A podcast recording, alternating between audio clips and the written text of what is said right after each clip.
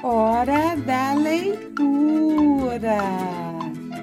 Olá, pessoal! Bem-vindo ao sétimo episódio do podcast Hora da Leitura com a professora Ângela Martins. Hoje eu vou compartilhar com vocês a leitura da lenda O João de Barro, que conta a origem do primeiro casal de Joões de Barro. O João de Barro é alegre e amigo de todos. Seu canto lembra uma gargalhada. Pouco menor que o sabiá, é cor de terra, com a cauda vermelha e o peito claro. Vive no leste e no sul do Brasil. No alto de árvores, postes e telhados de casa, o casal constrói um ninho engenhoso e seguro, transportando bolas de barro que amassa com os bicos e os pés. Com a forma de um forno, a casa é sólida e tem paredes grossas. Chega a pesar 4 quilos. A construção da casa do João de Barro leva de 18 a 30 dias.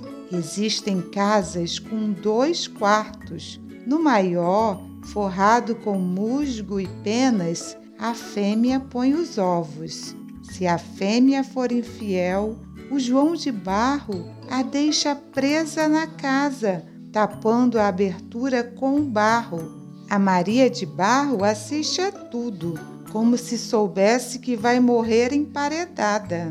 Preste atenção! O galo cantou. Ele veio avisar. Está na hora da leitura. Um, dois, três e já a história vai começar. O João de Barro, lenda inspirada na tradição oral.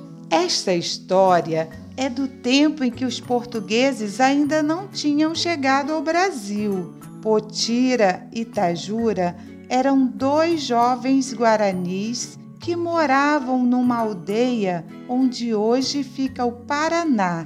Potira era considerada a garota mais bonita da aldeia e o pai tinha muito ciúme dela não aceitava nenhum rapaz que tentasse namorá-la. Em todos encontrava um defeito, que no fundo era criado por ele mesmo. O velho inventara de testar os pretendentes da filha. Ao último, chamado Andira, impusera uma terrível prova. Se quisesse casar com Potira, teria de caçar um jaguar. O jaguar é um tipo de onça, animal dos mais ferozes e ágeis que existem. Sua caça é extremamente perigosa. O moço foi à mata e não voltou. Mas Tajura estava muito apaixonado e foi pedir permissão para casar com a moça. Você quer ter o mesmo fim de Andira? provocou o velho. Estou disposto a enfrentar qualquer perigo, respondeu Tajura. Quais são as suas armas? perguntou o velho. A coragem e a força do meu amor, disse o jovem. Muito bem. Está disposto a repetir a prova que impus a Andira? O moço concordou. No dia seguinte, ele saiu para a floresta Enquanto isso, Potira implorava aos deuses que o namorado voltasse vivo. A cada dia que passava, ela ficava mais aflita. Quatro dias já e nem sinal do rapaz. No quinto dia, porém, ele apareceu. Vinha arrastando o couro do jaguar e colocou-o na frente do pai de Potira. Todos o observavam com assombro. O rapaz estava iluminado. Não só os olhos brilhavam, mas uma luz volteava o seu corpo. Os olhos dos namorados se encontraram. Por um minuto mantiveram o olhar um no outro. um dentro do outro. Os olhos não olhavam os olhos, eles viam a alma, e a alma de um era a do outro.